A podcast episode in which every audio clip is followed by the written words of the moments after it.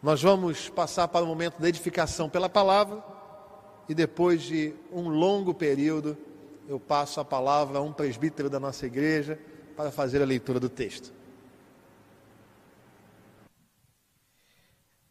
Meus irmãos, a palavra que consta em nosso boletim, que está em seu tablet, em seu celular, que está no seu computador. E eu vou fazer um pedido. Se você pode, fique em união com a gente, fique de pé. Fique de pé, na sua casa, no seu lar, para que a gente, com esse simbolismo, também estejamos todos como igreja juntos. Estejamos como igreja, estaremos aqui juntos em pouquinho tempo. Mas fique na sua casa, pegue sua Bíblia e vamos fazer essa leitura. Consta em Filipenses 1, versículo 1 ao versículo 11. Leiam comigo, por favor. Paulo e Timóteo, servos de Cristo Jesus, a todos santos em Cristo Jesus, inclusive bispos e diáconos que vivem em Filipos, Filipos. Graça e paz a vós outros da parte de Deus, nosso Pai e do Senhor Jesus Cristo. Dou graças ao meu Deus por tudo que recordo de vós, fazendo sempre com alegria, súplicas por todos vós, em todas as minhas orações e pela vossa cooperação no Evangelho, desde o primeiro dia até agora. Estou plenamente certo de que aquele que começou a boa obra em vós há de completá-la até o dia de Cristo Jesus. Aliás, é justo que eu assim pense de todos vós, porque vos trago no coração, seja nas minhas algemas, seja na defesa e confirmação do Evangelho, pois todos sois participantes da graça comigo. Pois minha testemunha é Deus, da, saúde, da saudade que tem de todos vós, da terna misericórdia de Cristo Jesus. E também faço esta oração, que vosso amor aumente mais e mais em pleno conhecimento e toda percepção, para provardes as coisas excelentes e serdes sinceros inculpáveis para o dia de Cristo, cheios do fruto da justiça, o qual é mediante Cristo Jesus, para a glória e louvor de Deus. Amém. Mas a gente poderia ler mais uma vez, se o pastor permitir, é, o versículo 6. Estou plenamente certo que aquele que começou a boa obra em vós há de completá-la até ao dia de Cristo Jesus. Amém. Meus irmãos, nós encerramos com lágrimas nos olhos, na semana passada, a série de sermões no livro de Ruth, a mais linda história de amor. Uh, nós estamos compilando, dando discursividade a esta série de sermões, a fim de que ela vire um livro então estamos caminhando nesta direção e hoje nós começaremos mais uma série de sermões, este em Filipenses, e a série tem por título Felicidade em um Mundo Caótico. Felicidade em um Mundo Caótico. Você já deve ter visto o vídeo, ah, as propagandas, os cartazes feitos pela nossa equipe de comunicação lindos, diga-se passagem, e caso elas passem pelas suas redes sociais, compartilhe essas informações, tá certo? Eu quero, nesta nova série, uh, propor dois desafios à igreja. Dois desafios. Prim o primeiro desafio é que nós leiamos Filipenses enquanto estiver havendo esta série. São apenas quatro capítulos. Então, uh, se você conseguir ler Filipenses nesta semana, não tem problema. Você chegou ao capítulo 4, você volta ao capítulo 1, e enquanto nós estivermos pregando sobre Filipenses, você vai ler este livro uh, ininterruptamente. Este é o primeiro desafio. Então, vai lendo a partir de hoje, você tem a sua leitura, mantém a sua leitura bíblica, mas além desta leitura, eu peço a você que vá lendo também a Epístola de Paulo aos Filipenses, em looping, até acabarem os sermões. isto vai ser bom para você, confie em mim. E a segunda proposta, o segundo desafio é que em todos os sermões nós vamos memorizar um versículo uh, especial, com endereço, igual a gente fazia quando era criança. Deixa eu olhar para cá. Uh, igual a gente fazia quando era criança, versículo com endereço. E vocês vão acreditar em mim porque eu sou o pastor de vocês. Eu não combinei com o presbítero Assuero, mas ele falou assim: se o pastor permitir, eu vou ler de novo, nós vamos ler de novo o verso 6. E é exatamente este versículo que nós vamos amarelar, vamos esverdear na nossa Bíblia. Estou plenamente certo de que aquele que começou a boa obra em vós há de completá-la até o dia de Cristo Jesus. É este que nós vamos memorizar no dia de hoje. Estou plenamente certo de que aquele que começou a boa obra em vós há de completá-la até ao dia de Cristo Jesus. Filipenses capítulo 1, verso 6. Meus irmãos, é fato que a amizade é uma das dos prazeres da vida. É impossível ser feliz sozinho. Nós caminhamos e na caminhada da vida, desde a tenridade até a idade mais avançada, nós temos amigos. O Evangelho do Senhor Jesus Cristo confirma isto. Você olha para a Bíblia e vê que esta ideia é confirmada. Nós temos parcerias por toda a Escritura. Moisés e Arão, Elias e Eliseu, Davi e Jonatas. No envio dos 70 que o Senhor Jesus fez, ele enviou de dois em dois. Nós temos Paulo e Silas, temos Paulo e Timóteo. Então a Bíblia é cheia dessas parcerias, provando para nós que o Senhor ah, concebe essa ideia em seu próprio coração. A Trindade Santa é uma parceria. Nós temos numa única pessoa, num único Deus, três pessoas. Então há uma unidade na pluralidade, esse é o nome de um dos livros de Afonso Garcia Rubio. O que acontece, queridos, é que a arte, a filosofia, a música, a literatura, em razão de ser este um consenso entre nós, todos já elaboraram a respeito da amizade. Eu quero falar rapidamente na perspectiva da filosofia.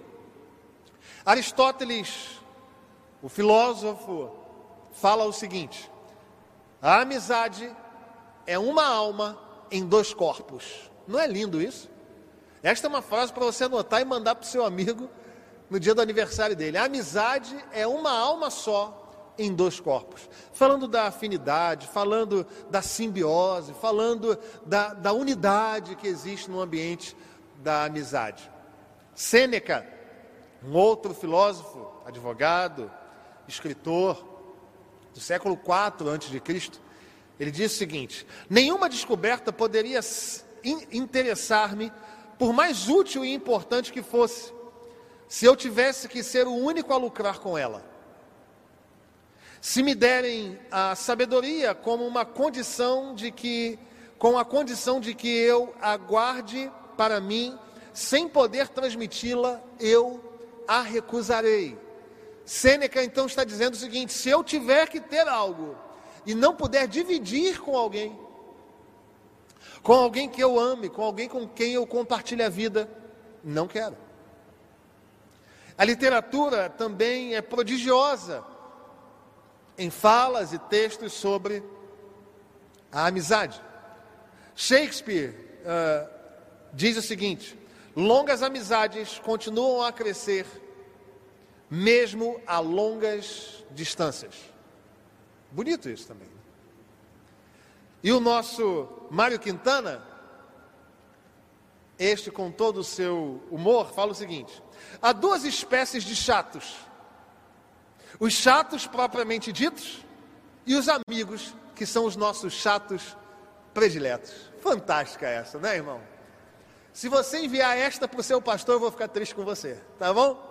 Mário Quintana que disse isso. Há duas espécies de chatos: os chatos propriamente ditos e os amigos, que são os nossos chatos prediletos. Se o diácono Luiz olhar para o presbítero Assuero ou o contrário, não se espantem, eles são amigos de longa caminhada. A música popular brasileira também registrou isso. Nós temos a Canção da América de Milton Nascimento, que é um hino já conhecido na sociedade. Amigo é coisa para se guardar debaixo de sete chaves, do lado esquerdo do peito, mesmo que o tempo e a distância digam não. O Roberto Carlos, falando de seu parceiro Erasmo Carlos, também escreve uh, linhas a respeito da amizade. Ele diz: Você é meu amigo de fé e meu irmão camarada. Se você não é das áreas mais nobres do Rio, se você gosta de músicas mais dos subúrbios cariocas, você vai cantar que a amizade, nem mesmo a força do tempo, irá destruir. É um samba antigo. O que acontece aqui, a filosofia, a literatura, as artes de forma geral falam da amizade, e este texto, esta epístola de Paulo aos Filipenses, é um grande hino à amizade. Nesta epístola, Paulo escreve uma carta a antigos amigos ele tem um relacionamento íntimo, intenso com a, a igreja de Filipos. E é interessante que este texto começa com a autoria. Ele diz Paulo e Timóteo, servos de Cristo, e ele então faz diferente das cartas e dos e-mails que nós mandamos hoje, dos ofícios. Nós nos identificamos abaixo, Neste contexto, a identificação do remetente era logo no início da carta. E ele fala: Olha, quem está escrevendo para vocês são os irmãos Paulo e Timóteo. E Paulo, nesta carta, diferente de outras que ele mesmo escreve na palavra, ele não arroga para si a autoridade apostólica. Ele não diz eu, Paulo, apóstolo do Senhor. Ele não faz isso. Ele se coloca como servo daqueles irmãos. Ele é cheio de palavras singelas, sensíveis. Ele diz: Eu carrego vocês no coração. Ele diz: Deus é testemunha da saudade que tenho de todos vocês. Ele é cheio de sensibilidade, porque é uma carta, de fato, bastante pessoal uh, para amigos antigos. E como essa, essa relação começou a acontecer? Ela começou a acontecer em Atos capítulo 16. E eu vou rapidamente dizer como se dá a relação entre Paulo e os irmãos da igreja de Filipos. Paulo queria pregar na Ásia, Atos 16 conta essa história. Paulo queria pregar na Ásia e o Espírito Santo o impede. Não o deixa ir para a Ásia. E aponta para ele um outro caminho. É quando ele tem uma visão, você vai lembrar dessa história, de um homem que fala, um varão, um homem que fala para ele: passa a Macedônia e ajuda-nos. Então o apóstolo Paulo entende ser esta a vontade de Deus e vai na direção da Macedônia, uma província romana, hoje na Grécia. Paulo então segue para evangelizar a Europa. Filipos é a primeira igreja da Europa. Deus tinha um propósito eterno nisso. O Evangelho só chegou a nós, irmãos, porque Deus impediu Paulo de ir para a Ásia e o impulsionou para Filipos. E ele chega à cidade de Filipos, encontra pessoas perto do rio e ele chega a essas pessoas, procura um lugar para orar e começa a evangelizar, a falar de Jesus. E a palavra de Deus diz em Atos 16 que o Senhor abre o entendimento de Lídia, uma mulher vendedora de púrpura. E essa irmã nossa do passado constrange Paulo a que ele ficasse na casa dela hospedado, fique aqui. E ele então fica. E a história segue e Paulo então tem contato em Filipos com uma jovem possessa de um espírito adivinhador, que enquanto Paulo caminhava, ela dizia: Olha, estes são de fato filhos do Deus Altíssimo. E ele então repreende o espírito maligno, expulsa, liberta em nome de Jesus essa menina. E aqueles que usurpavam dela a liberdade, aqueles que abusavam dela e que lucravam com esta possessão, ficaram irados com Paulo. E denunciam Paulo e Silas às autoridades. E acontece uma confusão na cidade, eles são ah, agredidos, eles recebem o castigo e são presos. E aí, à meia-noite, Paulo e Silas oravam e cantavam, e acontece o terremoto mais seletivo da história da humanidade. Somente na prisão, as portas se abrem, as cadeias se rompem. O carcereiro ia tirar a própria vida porque pensou que os, que os prisioneiros tinham fugido. Paulo fala: Não te faças nenhum mal, nós estamos aqui. O carcereiro então fala: O que, que eu preciso fazer para ser salvo? E mais uma vez, uma frase conhecida: Crê no Senhor Jesus e será salvo tu e tua casa. E o carcereiro então se entrega a Jesus. E ao mesmo, naquele mesmo momento começa a cuidar das feridas das costas e do corpo do apóstolo Paulo e de Silas. No outro dia, Paulo é liberto. Paulo sai da prisão e vai à casa de Lídia e acalma os irmãos. E ele então sai dali e continua a sua viagem missionária. Aí foi o relacionamento de Paulo com a igreja de Filipos. A história segue, Paulo continua pregando, Paulo então segue a sua viagem missionária e cerca de 10, 12 anos depois, Paulo então mais uma vez preso, agora em Roma, escreve uma carta pessoal cheia de amor para esses irmãos. Ele viveu tudo isto, dez anos depois, ele preso, ele manda uma carta com orientações e com muito carinho para a igreja de Filipos. Ele supera a distância, ele supera, ele supera a clausura, ele supera a prisão, ele supera essa angústia e caminha na direção de ajudar o outro. E é sobre isso que eu quero conversar com você nesta manhã. Neste que é o primeiro sermão da Epístola de Paulo aos Filipenses. Como superar as tristezas geradas pela distância. Você que gosta de tomar nota do título do sermão, nós vamos pensar sobre essa perspectiva. Como superar as tristezas geradas pela distância. Porque nós estamos distantes. Nós estamos vivendo um tempo de distâncias as mais diversas. E quando eu falo de como superar as tristezas geradas pela distância, eu falo das distâncias mensuráveis no espaço físico, mas falo também das distâncias psicológicas, espirituais e de pensamento, distâncias quaisquer que sejam. Porque fato é que as pessoas têm caminhado distantes umas das outras. E isto vai ferindo a alma uns dos outros. Isto fere nosso coração. Como dividir o púlpito com o irmão e não conseguir abraçá-lo, não poder abraçá-lo? Como ter aqui um irmão diácono da igreja operando o som e não poder abraçá-lo e dizer, mande um abraço para sua esposa? Como isso tem que doer em nós? E de fato dói. Como superar as tristezas geradas pela distância? Nós vamos olhar para esse texto, portanto, fique com a Bíblia aberta e vamos aprender como superar as tristezas geradas pela distância. Em primeiro lugar, cuidando uns dos outros. Os versos 1 e 2 dizem assim: Paulo e Timóteo, servos de Jesus Cristo. A todos os santos em Cristo Jesus, inclusive os bispos e diáconos que vivem em Filipos, graça e paz a vós outros da parte de Deus, nosso Pai e do Senhor Jesus Cristo. Ele escreve uma carta a velhos amigos, ele escreve uma carta a pessoas queridas, cheio de amor, cheio de sensibilidade.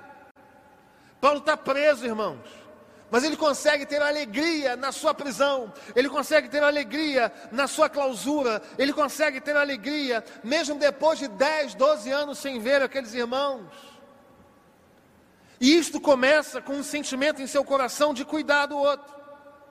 Ele ora pelos crentes de Filipos, ele escreve uma carta, ele orienta, ele exorta, ele coloca no coração, mesmo vivendo uma situação de clausura, a necessidade de cuidar dos seus irmãos, a necessidade de cuidar dos seus amigos. Envolva relação com gente, 12 anos, vai continuar te ligando e se preocupando com você, cuidando da sua vida, exortando você. Você pode levar pessoas ao seu coração e deve ser levado no coração de pessoas. É assim no reino de Deus. Paulo, mesmo vivendo um contexto difícil, resolve cuidar do outro. E isso ajuda a superar as tristezas geradas pela distância. Isso me faz lembrar Gênesis capítulo 4, verso 9, quando o Senhor fala a Caim: Caim, Onde está o seu irmão Abel? Você lembra o que, que Caim respondeu para o Senhor? Acaso sou eu, tutor do meu irmão? Ao que no silêncio eterno de Deus o Senhor disse: Sim, assim como Jesus falou que você é tutor do seu irmão, quando ele disse: Levai as cargas uns dos outros, amai uns aos outros, cuidai uns dos outros. Eu sou tutor do meu irmão e sou tutelado por ele. É assim no reino de Deus. Se ele pode me ajudar, que me ajude. Se eu puder ajudá-lo, ajudá-lo-ei. Se ele discerne mais do que eu, que me mostre o conhecimento. E se eu discerno mais do que ele, que com ele compartilhe o caminho. Se ele vê mais do que eu, que enxergue por mim. E se eu vejo mais do que ele, que eu mostre o caminhar correto da vida. Se eu posso ajudá-lo, que ajude. Se eu posso cobri-lo, que o cubra. E se ele pode fazer o mesmo por mim, que o faça. Eu sou tutor do meu irmão e ele é meu tutelado.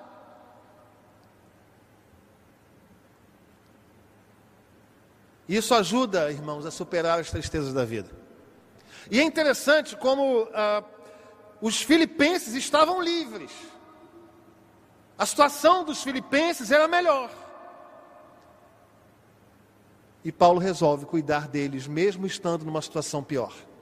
Isso significa dizer que nós, por muitas vezes, queremos receber, por julgarmos estar em um contexto pior. Só que o desafio do Evangelho do Senhor é vá você e faça alguma coisa, independente do que você esteja vivendo. Está preso em casa, está enclausurado em casa, está sozinho. Ainda assim, se disponha a cuidar de alguém, demonstre amor por alguém. Sabe o que você pode fazer? Ligue para alguém, converse, sorria, mande uma mensagem de WhatsApp, deixa algo na portaria do prédio. Faça uma oferta financeiramente, irmão, isso mesmo. Compre um presente, faça uma poesia, conte uma piada, cuida do humor do outro, cuida do outro, demonstra sensibilidade. Eu não consigo compreender gente que caminha no reino de Deus e é incapaz de sorrir, de demonstrar amor. Eu não consigo entender, irmão. Cuidar uns dos outros. Segundo lugar, como superar as tristezas geradas pela distância? Trazendo à memória a atuação no reino. Primeiro lugar, cuidando uns dos outros. Em segundo lugar, trazendo à memória a atuação no reino. Olha o que diz do verso 3 até o verso 5. Dou graças ao meu Deus por tudo que recordo de vós, fazendo sempre com alegria súplica por todos vós. Em todas as minhas orações pela vossa cooperação no Evangelho, desde o primeiro dia até agora. Paulo dá graças a Deus por tudo que recorda da igreja de Filipos. Irmão, vamos parar um pouquinho. Você dá graças a Deus por tudo o que você se recorda da catedral presbiteriana? Porque quando é tudo, é tudo que Paulo está dizendo. Ou você acha que é uma relação sem problemas. A igreja de Filipos ah, sempre tratou com Paulo sem nenhuma ranhura, sem nenhuma palavra atravessada, sem nenhum desentendimento. Não, irmão, é gente. É claro que eles viveram dias complicados.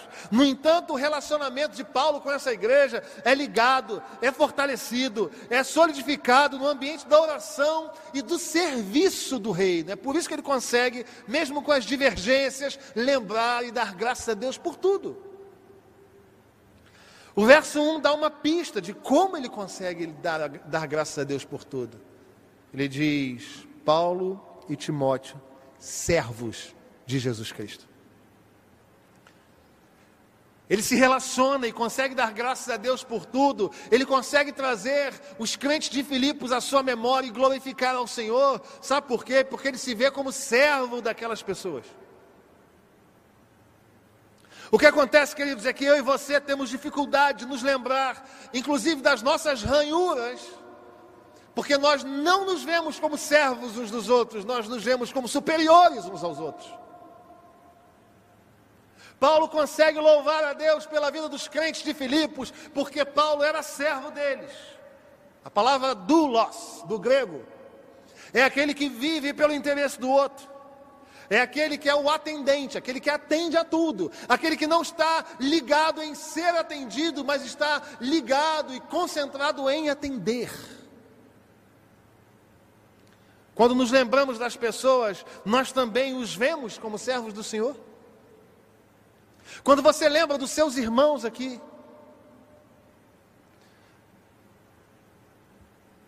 meu irmão, nós não estamos em lados opostos, nós somos servos uns dos outros. Fica mais fácil a relação quando nós nos lembramos que o outro tem dono. Fica mais fácil a sua tomada de posição quando você é lembrado que o Assuero tem dono, que o Renato tem dono, que o Luiz Henrique tem dono. Esses, esses irmãos têm dono. Cuidado com o que você faz, cuidado com o que você fala, cuidado com a forma como você os julga.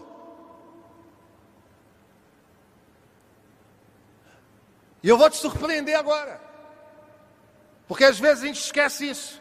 O dono deles é o seu dono.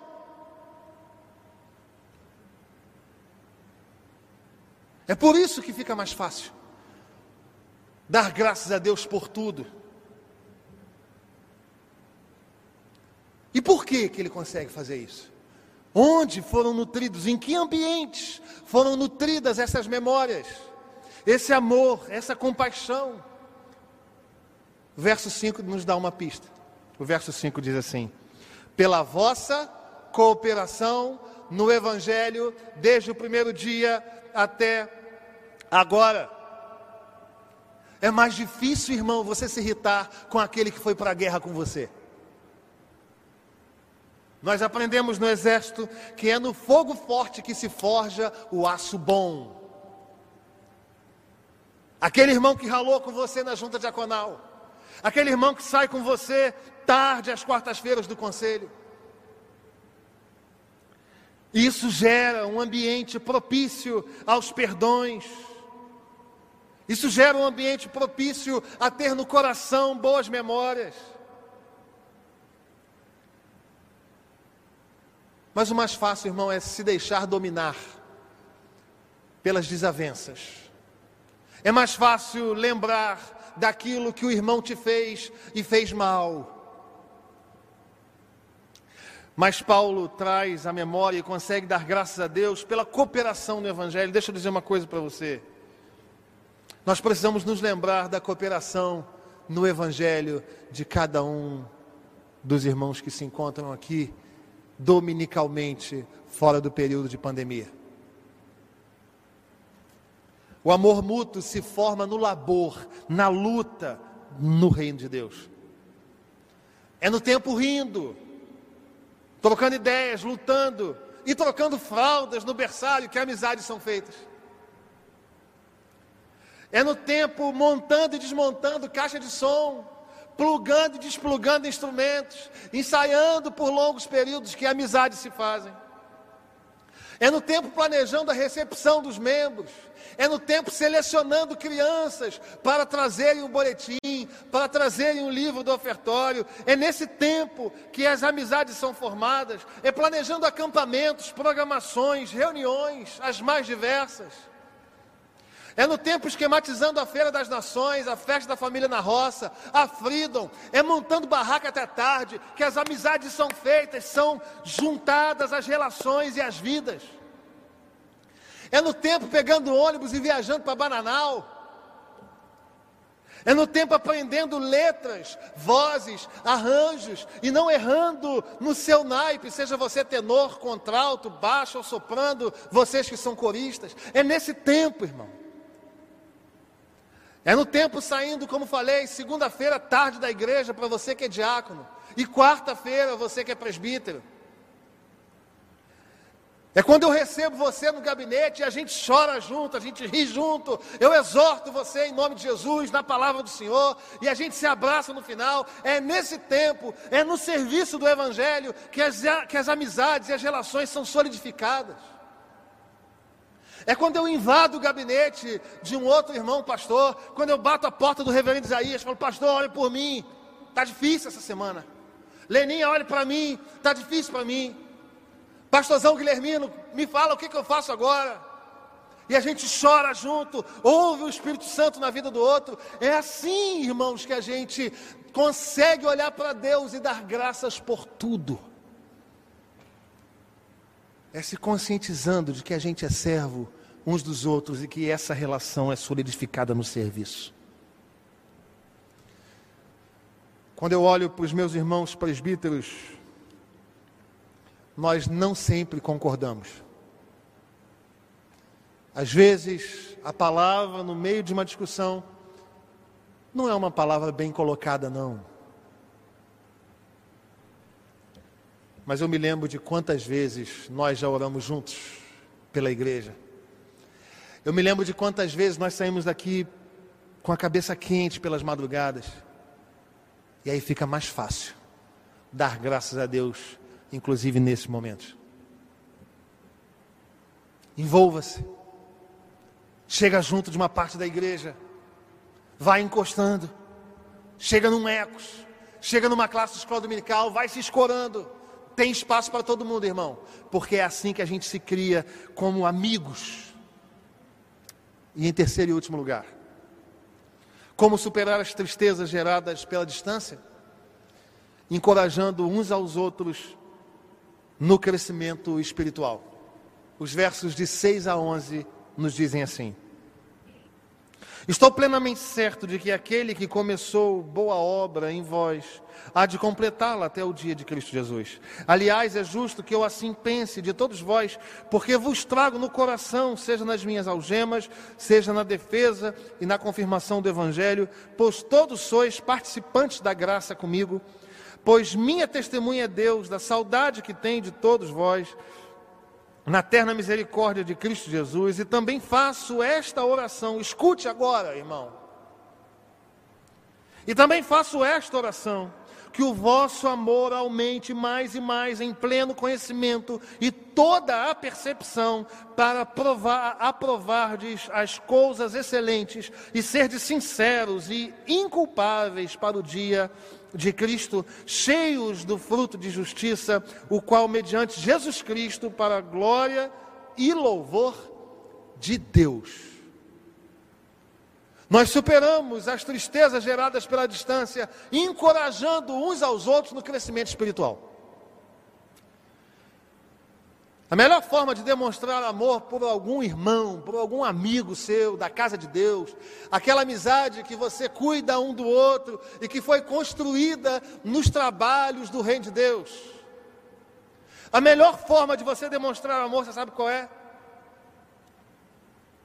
É estimular o crescimento espiritual destes irmãos. Veja que no primeiro ponto deste sermão, eu falei de cuidar uns dos outros, e falei de fazer visitas, eu falei de abraçar, eu falei de ser simpático, eu falei de ser amável, mas não é este o melhor a fazer, embora isto seja muito bom. Eu falei de estimular a caminhada cristã do outro. Eu falei de ler um texto bíblico juntos. Eu falei de compartilhar, ligar para o irmão e falar: irmão, olha, estava lendo aqui a Bíblia na minha devocional de hoje e o Senhor falou meu coração e eu quero compartilhar com você essa palavra, porque o Senhor me mandou fazer isso. O Espírito Santo me impeliu a ligar para você e orar pela sua vida. Eu quero dizer a você que você precisa ler a Bíblia. Eu quero orar contigo. Vamos jejuar juntos. Este é o melhor que nós podemos fazer. O apóstolo Paulo ora, escreve, exorta, aconselha, mesmo à distância. E olha que ele nem tinha WhatsApp, não tinha internet. Então a nossa situação é muito mais fácil que essa.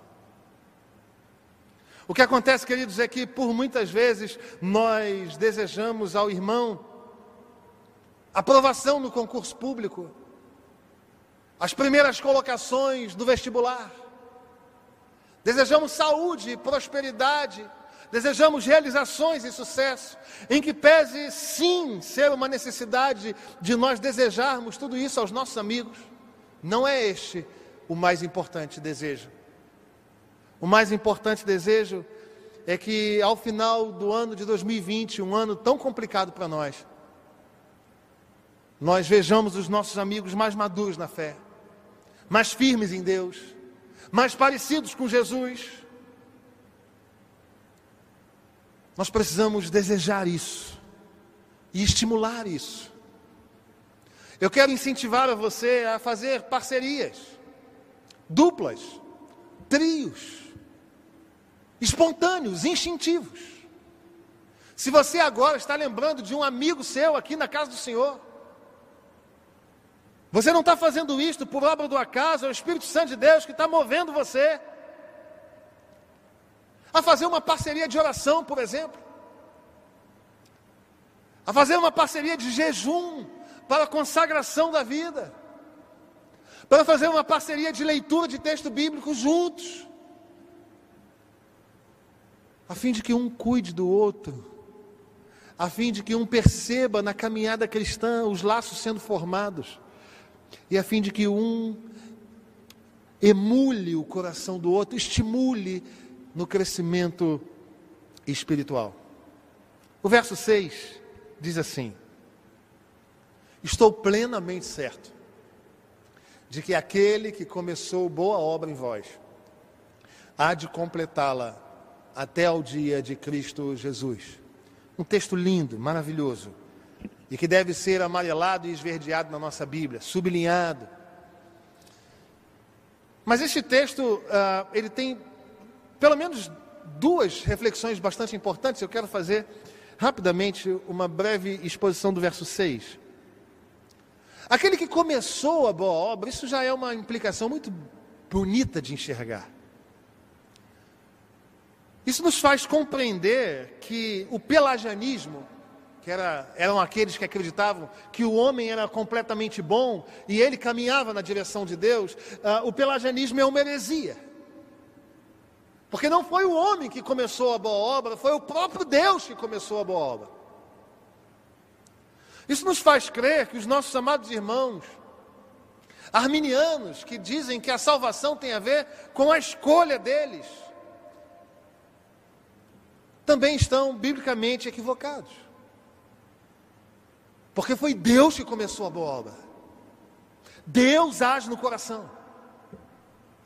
Mas é lindo que o texto segue, o próprio verso 6, e diz que o mesmo Deus que começou, ele vai concluir. É ele que vai acabar essa história. É ele que vai terminar o processo. Sabe o que é isso, irmãos? Pacto da graça. É impossível perder a salvação, irmão. Porque o Deus que começou, ele vai concluir. Ele só não começou e te deixou, agora é contigo. Não, ele começou a boa obra de salvação, ele fez num ato, mas na santificação e no serviço, ele começou isso e ele vai concluir isso. Não se perde salvação. E este verso também contraria o romanismo, que diz que o ser humano é edificado pela igreja. Não é a igreja que te mantém fiel, irmão. Quem te mantém fiel é aquele que começou a obra e aquele que vai terminar a obra. Mas sabe uma implicação interessante deste verso 6? É que se há um Deus que começa e que um dia vai concluir, a implicação é que todos nós somos obras inconclusas no que diz respeito à santificação e ao serviço. A salvação já aconteceu, ponto. Jesus conquistou isto para nós. Mas a santificação é um processo. O próprio apóstolo Paulo, no capítulo 3, verso 13, diz: Eu não julgo haver alcançado. Sabe o que isso significa, irmão? Que aquele que divide os bancos com você não são pessoas completas, não são pessoas perfeitas. Pare de esperar a perfeição do seu irmão. A obra ainda vai ser completada. É interessante como nós queremos receber e ser analisados com graça mas nós não analisamos o erro e o equívoco do outro com a mesma graça que nós julgamos querer receber. É interessante como nós, por muitas vezes, cobramos do outro uma vida certa, correta, sem nenhum tipo de equívoco a nosso respeito, como se nós assim o fôssemos, mas nem você e nem o outro são perfeitos. Então, deixa eu dizer uma coisa para você. Olhe para o seu pastor com misericórdia. Eu vou errar com você. Olhe para o seu conselho com misericórdia, porque eles vão errar com você. Olhe para a junta diaconal, olhe para os presidentes de sociedades internas, olhe para o seu marido, olhe para a sua esposa, olhe para os seus filhos. São obras incompletas, irmãos. A santificação está acontecendo. Não chegou a hora de você perdoar, não. O que acontece, queridos, é que nós precisamos estimular o crescimento espiritual do outro e não acachapá-lo. João capítulo 15, verso 15 diz: Já não vos chamo de servos, porque o servo não sabe o que faz o seu senhor, mas Jesus diz isso para nós: Eu tenho vos chamado amigos. Sabe por quê? Porque tudo quanto ouvi de meu Pai vos tenho dado a conhecer. amizade em Cristo é isso. Eu tenho vos chamado de amigos, porque tudo quanto eu ouvi do meu Pai, eu tenho passado para vocês, para gerar crescimento espiritual em vocês. Ah, irmão, você só passa grande parte do tempo falando de amenidades com irmãos da igreja. A gente fala do Flamengo. Ouvi um amém aqui do Açoé. A gente fala das dificuldades da vida. A gente gasta tempo falando de questões pessoais. Glória a Deus, cuidai uns dos outros, está no primeiro tópico. E a gente acaba fazendo isso entre um intervalo de ensaio, seja do coral, seja dos grupos.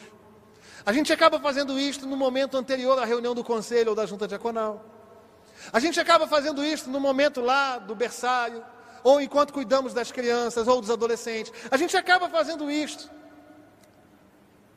no serviço do reino. Mas poucos têm vivido a experiência da terceira parte desse sermão. Se você tem um irmão em Cristo, que Deus te deu na caminhada cristã, estimule-o a ser um crente melhor. Leia a Bíblia com ele, ore com ele, compartilhe experiências com Deus com ele. Porque assim nós vamos caminhar, irmãos, e vamos crescer. E talvez você me diga, pastor, quem é o exemplo? É o Senhor. Embora tenha bons amigos e esteja construindo nesta caminhada outros tantos. Romanos capítulo 3, verso 23 diz que todos nós pecamos e destituídos, banidos, afastados, distantes da glória de Deus nós nos tornamos.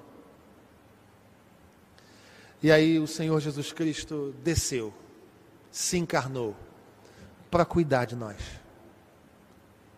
cumprindo o cuidar uns dos outros. E Jesus foi amável, irmãos. Onde Jesus estava, se reunia a multidão. Não é só por causa dos milagres, não. Não é só porque ele era o homem muito sábio, não. É porque era agradável. Versão revista e atualizada pelo pastor Renato. Jesus era legal demais. Cuidai uns dos outros, assim como Jesus fez conosco. E ele desenvolveu relacionamentos os mais diversos na propagação e na proclamação do seu reino. Foi assim com os discípulos, foi assim com o ex-endemoniado de Gadara, foi assim com o cego na beira do caminho, e ele foi estabelecendo relacionamentos enquanto a proclamação acontecia, nos dando exemplos de como fazer. E a todo momento ele estimulava, ele exortava, ele ensinava, ele conclamava para orar, ele chamava para orar junto, ele dividia a palavra de Deus, estimulando o crescimento espiritual dos seus amigos. Mas os seus amigos erraram, pecaram, caíram. E ele vai para a cruz a cruz é o lugar em que o nosso velho, bom e melhor amigo morre por maus amigos. O Senhor é meu amigo. O Senhor me dá um padrão de amizade que eu quero experienciar na Catedral Presbiteriana em nome de Jesus. A minha exortação nessa manhã, biblicamente, amorosamente, pastoralmente, é que se há algum desafeto na casa do Senhor, se há algum tipo de mágoa do passado, promovido por angústia do passado, por erro do passado, em nome de Jesus Cristo, que haja um cuidado mútuo, que haja uma ligação de perdão, que haja uma mensagem de WhatsApp que coloque no zero este passado de dor e de angústia, e que na caminhada cristã relacionamentos sejam solidificados, fortalecidos, apesar das diferenças. E que nós cresçamos espiritualmente, olhando para o exemplo de amigo que nós temos, que é o Senhor Jesus Cristo. Que Ele assim nos abençoe. Não esqueça o texto de hoje, Filipenses capítulo 1, verso 6. Seria capaz de tentar falar comigo? Estou plenamente certo de que aquele que começou boa obra em vós há de completá-la até ao dia de Cristo Jesus. Vamos mais uma vez? Estou plenamente certo de que aquele que começou boa obra em vós há de completá-la até o dia de Cristo Jesus. Que Deus muito nos abençoe e que você e eu tenhamos amigos, parceiros de caminhada cristã aqui na Catedral Presbiteriana do Rio de Janeiro. Que Deus assim abençoe a sua vida. Eu quero te convidar a se colocar de pé. Nós vamos nos despedir com a bênção do Senhor. Eu quero cumprimentar amigos que tenho aqui hoje no templo. Eu quero cumprimentar, mesmo à distância, com o coração doído aqui, meu irmão, presbítero Assuero, meu amigo meu irmão diácono Luiz Henrique, meu amigo, meu irmão presbítero João Bastos, meu amigo. Eu quero cumprimentar a irmã Ivone, minha amiga. E quero estender essa palavra aos irmãos da equipe ministerial, Reverendo Guilhermino Cunha, Reverendo Isaías Cavalcante, missionária Leninha Maia, licenciando Daniel Jardim. Quero estender a todos os presbíteros, a começar do presbítero Guaraci, Sattler e com ele todos representados, o diácono Luiz Henrique como presidente da junta e a todos eles representados. Quero falar do Mateuzinho, presidente da UPA, e aí todos os presidentes e diretorias sejam representados. Quero falar da Anitta, regente, e aí todos os coristas, todos os regentes sintam-se abraçados. Quero falar daqueles que estão conosco nos ecos e na escola bíblica dominical, e aí todos os cursos, todas as extensões também sejam representadas. Nós temos vivido dias de paz e de amizade da nossa igreja, e a nossa oração é que a nossa caminhada seja assim, para a glória do Senhor, o nosso maior e melhor amigo.